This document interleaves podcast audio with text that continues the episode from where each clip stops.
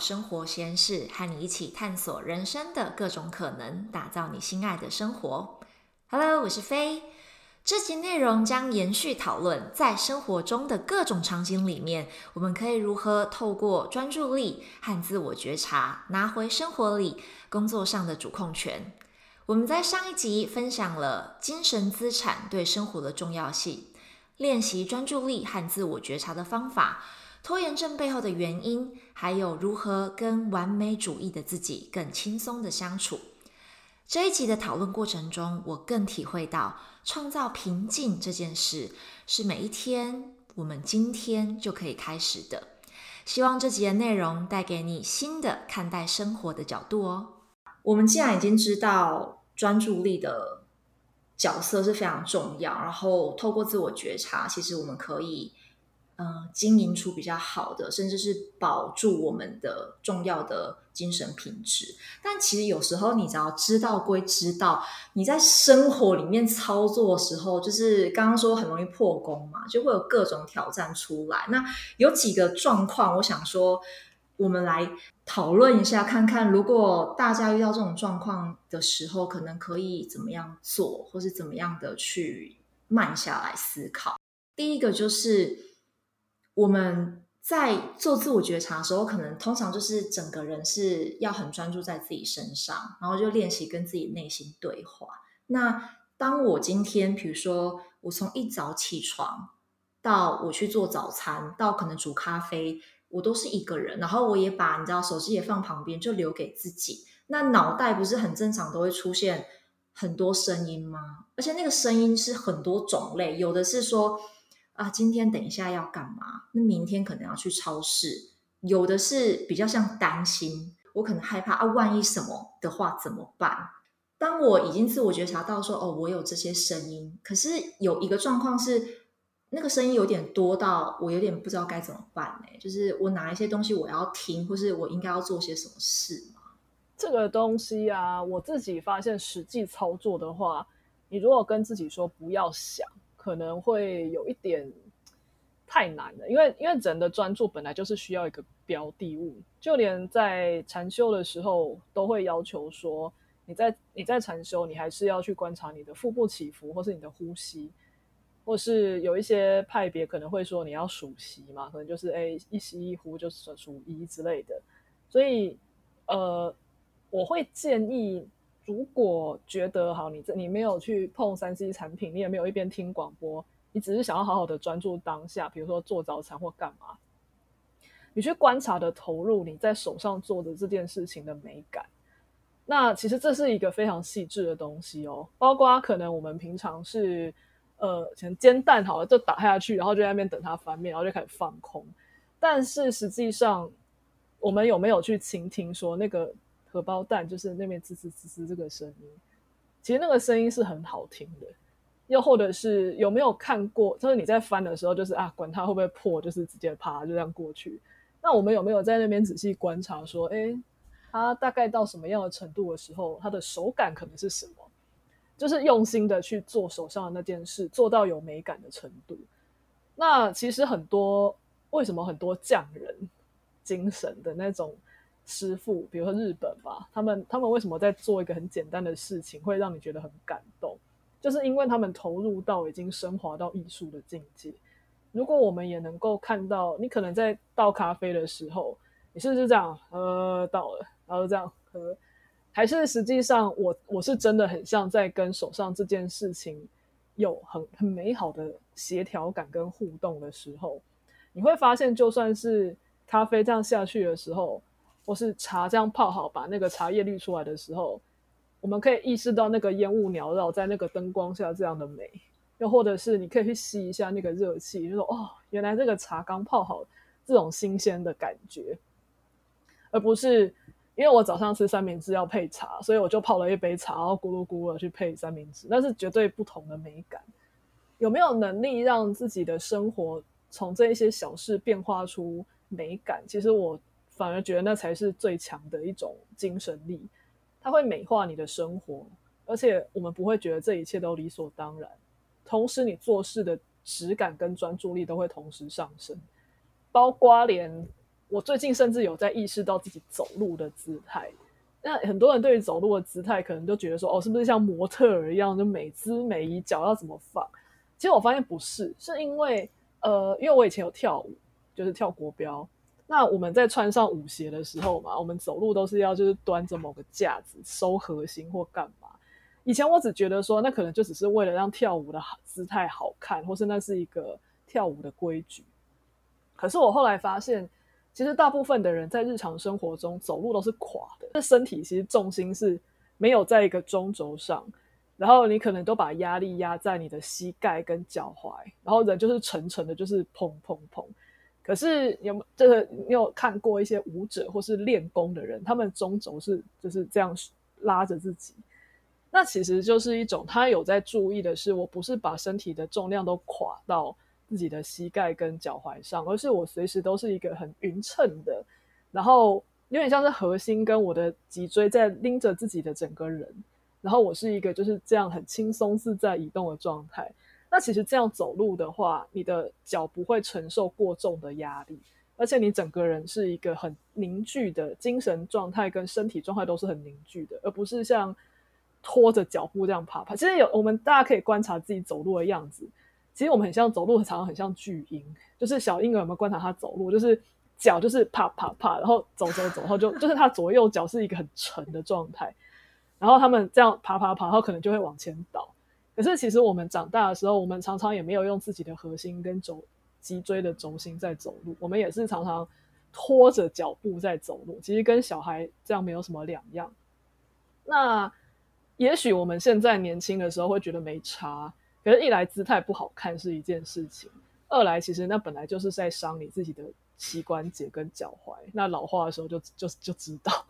那但是第三个，我会更重视的是，当我会发现我拎着自己的核心跟自己的脊椎中轴走路的时候，你会发现你整个人是很有觉知的状态，因为你把注意力关拉拉回自己的身上，你走路是轻巧的，是一个很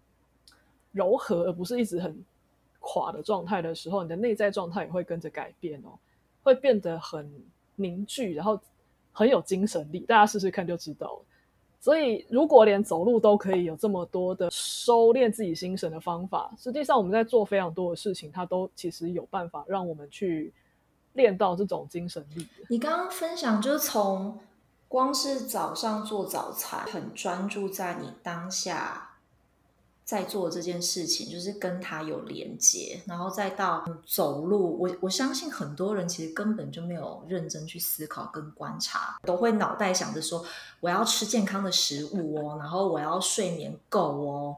就是觉得有在照顾自己健康。所以我觉得这是非常非常实用的小提醒。我们刚刚其实有分享到，就是从做早餐嘛，然后再到可能很日常。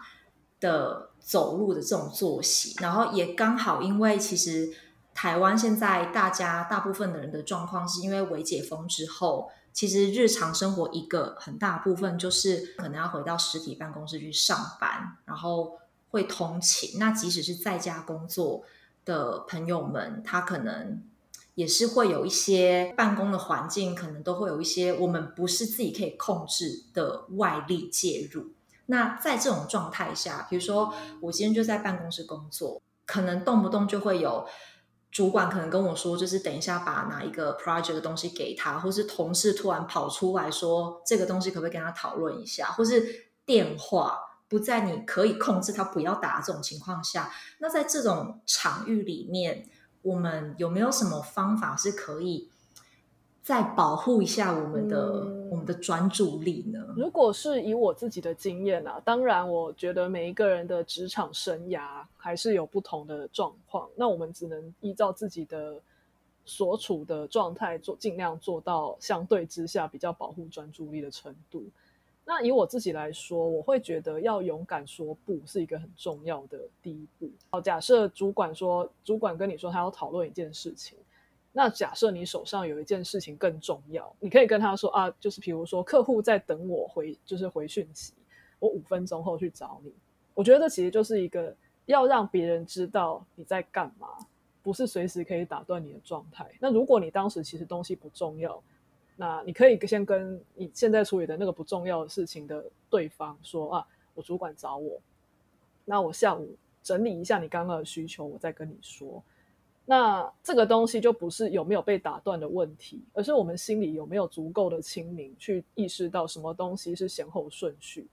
而不是主管可能找你只是要问一下问一下无关紧要的问题，我们却随时放下手上的事情去应付他，那就是我们自己心里并没有那个清明的状态去应付。那很多人可能会以为说专注做事情就是那种完全不管外面的世界，我就是一意孤行的把一件事情做到底。这当然是，我觉得那其实只是最初阶的，但那并不是我的本意。因为人专注其实是要可以灵活、灵活而精确的专注，我觉得这才是最重要的。那所以像刚刚那种，你有没有能力在主管找你或什么的时候，你瞬间可以判别说什么事情是该被延后的，然后你好好的去让那个该延后的事情延后，而不是说呃马上就去应付，又或者是。你要让那个被延后的人知道你什么时候会去找他，那他就不会一直来烦你。那这个东西其实很，光是很多人都没有做到的话，本来大家就会一直来催你啊，因为你 每次把我延后，就不知道下一次是什么时候，当然会一直在追杀你。你会让大家知道你可不可信赖。像我的话，我以前合作的对象，如果是我知道我跟他说，我比如说今天下午三点要，我三点就一定以前一定会收到他的东西，完全不用催他。那有些人就是一天到晚忘记，你就只好一天就是打三通电话说，哎，那个东西要记得哎什么的。那那就是他的做事态度，让我必须一直打断他。他一定会觉得说好烦，一整天好忙，一直被催。可是那他那就是他以前做事的态度，并没有一个良好的排程跟呃灵活的安排的习惯。那我就只能去打扰他更多次啊。所以有时候我们一直被打断，我们也要去思考一下自己是不是做事的 一些方法上可以再更。改善，那其他的我还有觉得是，比如说，呃，长期当然是养成养成大家知道怎么样去，大家怎么样看跟你怎么做事非常有关。那长期的话，比如说像我以前的工作，电话也是一直来，那我可能会跟他们说，比如说假设啦，那个电话有时候是，通常比如说我们可能是要对说客户的需求，因为我是要跟可能工厂会一直打打电话给我问一些细节。我可能会跟他说：“我整理完十一点打给你，我们一次一起讨论，而不是你看到一封就打给我，看到一封就又问我说刚刚那个发生什么事情。”那这个同时，你也是在训练你的工作方，就是合作对象，是我们不要这么零碎的讨论，我们有我们有系统的一次在什么时候通通处理。那可是这个包括我们也要从自己的主控权做起啊，因为像以前我可能也是看一封打一通，看一封打一通，说啊，刚刚那个。前面那两封我讲完的东西，后来后面两通说：“哎，我刚刚又收到一个什么？”那对方发现你这样做事，他可能也学你这样做事，他看到什么就打给你，这样实在很浪费时间。那我们如果能够自己有统合能力，想说好，那我们这一小时就各自消化各自的东西，然后接下来我们十一点一次讨论，他就会让你好好做事，因为没有人真的喜欢零碎的做事。那简单来说，如果能够做到刚刚这几点的话。呃，实际上被耗损那些零碎的时间的机会真的会降低很多。那当然，我也听过有一些朋友，他们是在媒体圈是记者。那你说那种突发状况，什么东西忽然要采访，什么东西要上稿，很难。对，那我真的觉得他们不是一个这么容易安排自己时间的工作。那这种突发状况之下，我们能够可控的范围到底可控到什么程度，我们就尽量去可控那一些东西。它也是非常的。能够去降低我们的精神消耗。你你刚刚提到一个啊，你说灵活的专注力，懂得你知道你要专注，但是你可以在因为有一些就是不可控的周围的人事物，即使有他们的存在，你还是可以巧妙的可能主动的去跟对方说什么时候再回来跟他谈什么事情。我觉得这是一个很棒的方式。然后包括。有时候你在当下，因为其实人事情一多的时候，比如说我有时候隔个一两天打开 email，你就发现那个未读的信件已经累积到一个有一点夸张的程度的时候，我通常当下就是我自己知道会有一股就是就有一点烦的那个感觉。然后，但是我我觉得就是当你察觉到这个状态的时候，你下一步的稍微提提醒一下自己，就是。好，我先停一下，然后我来确认一下，我现在接下来，比如这二十分钟，我是不是要马上处理这些 email，还是我先去处理今天我觉得哪一些比较重要的事情？有点类似你刚刚讲的那个过程，我觉得这样子就会还蛮大程度帮助自己，真的是把优先顺序排出来，然后可以在我们刚刚在讨论，就是工作场域这种情况下，可以拿出更多的主控权。那我有点好奇啊，就是这样子的，嗯，像专注力练习或是自我觉察。我们可以怎么样应用在人与人之间的相处，尤其是比较，比如说比较亲密的人啊。假设，比如说你就是想要做这一份工作，你想要换工作好了，那可能在你身边，比如说很好的朋友，甚至是你的家人，会觉得说，这种这种工作或是你这样子的选择，其实是就是不 make sense，或是其实。好像你想的不够清楚，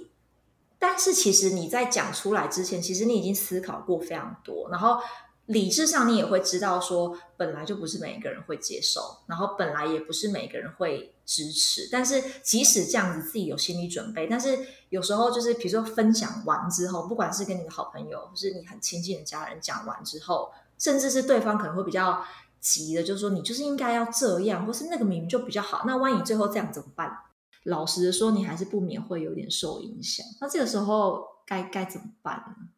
这个，我觉得这已经跟专注力有一点不太一样的东西。就是，呃，我觉得它比较像是沟通能力啦。那沟通能力，它同时也要跟放手的能力成正比。因为沟通就是，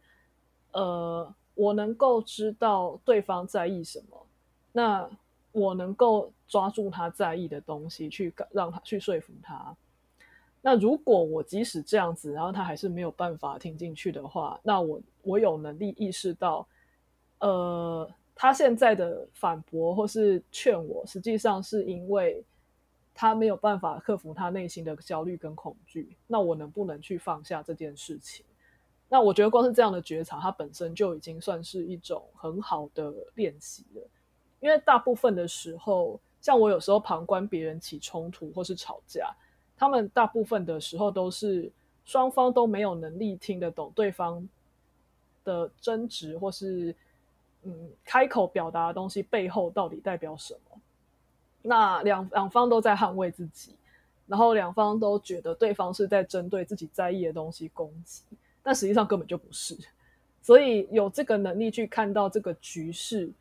对方到底在争什么。那你自然会发现，对方通常都不是针对你，因为大部分人都没有这么在意着别人啊，真的，真的，大部分人都只是在意自己，只是因为自己在意的东西受伤了，所以攻击对方。那当大家都这样子，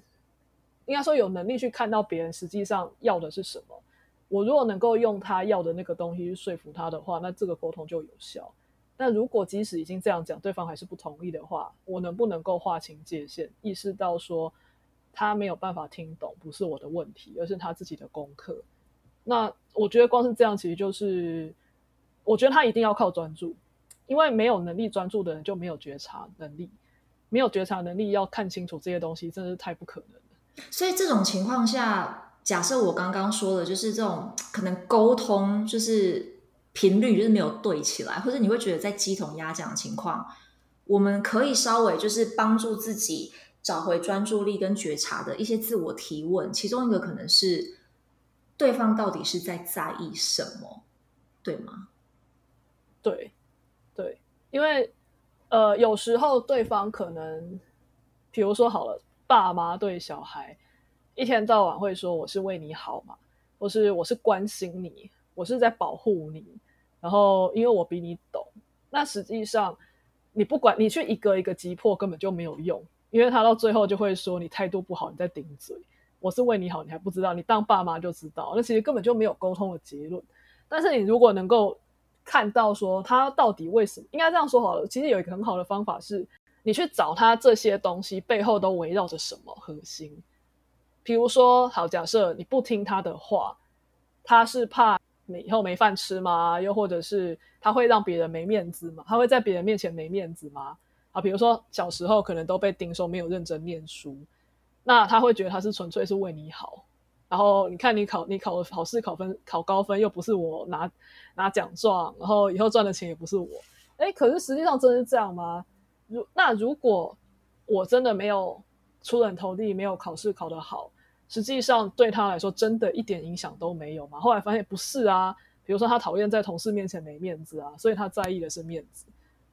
那或是呃，以后没有办法出人头地，是不是他把他的金钱恐惧投射在我身上？当然，我觉得要小孩很小的小孩去知道这个太难了啦。但是长至少长大嘛，好，假设我的工作没有看起来没有那么光鲜亮丽，然后他担心我，那。呃，他的担心有多少成分是因为他把他以前在经济上吃的苦的恐惧丢到我身上？那有多少他觉得他在为我着想，是因为他希望在亲戚面前抬得起头来？那当然，如果要说服他说不会啊，其实我现在的工作还是蛮有前途，他就是无法改变他的价值观的话，那就不要改变。知道他他在为他的恐惧奋斗，他在捍卫他自己的。从小到大没有办法摆脱的价值观的话，那就让他去对抗，而不是我们去跟他对抗。因为要拆毁一个人的价值观太难，而且那也不是我们的工作。我觉得这个到后来其实已经有一点，当我们判断出来，嗯，里面的核心点是什么，然后接着就会知道这是谁的课题的时候，我们其实觉察到这个部分，其实就会更知道下一步。要怎么样做，或者怎么样面对这样子的情况，即使问题可能还是在那里。对，那就今天呢，我们目前就是很开心，可以除了聊到呃所谓的精神资产到底是什么，然后其实也听了你分享很多，就是你比较近期的一些实际的延伸版的专注力还有自我觉察的练习。我是真的觉得，好的精神品质是我们人生里面虽然看不见，但是却是我们打造美好生活里面一个很重要的必需品。我最后就想要问你一个问题：你是怎么样打造你的美好生活？然后你觉得最重要的一件事情是什么？现阶段的话，我会觉得就是生活要充满美哦，但是那个美并不是说我要去买或是布置的很漂亮。而是一些小小的巧思，它都可以让你生活充满美。比方说，像刚刚说的，我有没有能力去呃观察到，我可能早餐摆放在随便一个盘子跟随便一个马克杯，跟我真的把它放在我有挑过盘子，然后把它放上去，然后端在桌上，然后好好的一起享用。其实那个对自己来说，我问自己能不能用现有的东西比昨天。过得更美美好，或是更舒服一点，我觉得那就是一种觉察力的锻炼，同时也而且过程很享受。前几天我刚好也有在粉丝团说，我我只是打扫的时候清到一个玻璃瓶，然后 就是把一把花剪进去的那个这个过程，然后你就发现说，哇，你这样玫瑰花原本只是长在外面，然后可能过几天它就被晒干了，但是现在你因为找到这个玻璃瓶，然后你发现你把它剪进去。放在里面就就变得超可爱，而且因为它被封住，所以它的它的湿气会让花瓣没有那么容易凋谢，所以它的保鲜期还蛮长的。那你就这样子很清透的就这样放在床边的时候，你光是这样看就觉得哇，心情好好哦。但这东西要花钱吗？其实根本不用，它其实是拿一个要回收的瓶子做的，花也是我自己养的。但是当我能够在用这样子的视角和眼光去让自己的生活多一点点不一样的时候，我觉得它其实就是一种让生活变得更美好的一个小步骤。而每一个人绝对都有能力让自己比之前过得更好一点点。那这样的锻炼，我甚至觉得它也算是一种修行，因为修行不是说要吃苦或是让自己过得很狼狈啊。对，而且你分享的方式其实是你从。每一天，甚至你今天就是就可以开始执行，其实根本不需要等到某一个时刻。那如果大家想要更了解你，或是想要知道你的更多的讯息的话，他们可以到哪边去找到你？可以找粉丝团是柚子甜播心事，就是我很多生活的小觉察，我都会放在那边。今天呢，非常谢谢柚子甜。呃，收听节目的你，如果有尝试了今天我们讨论到的方法，也欢迎你到脸书美好生活实验室留言或私讯跟我分享心得。美好生活实验室，我们。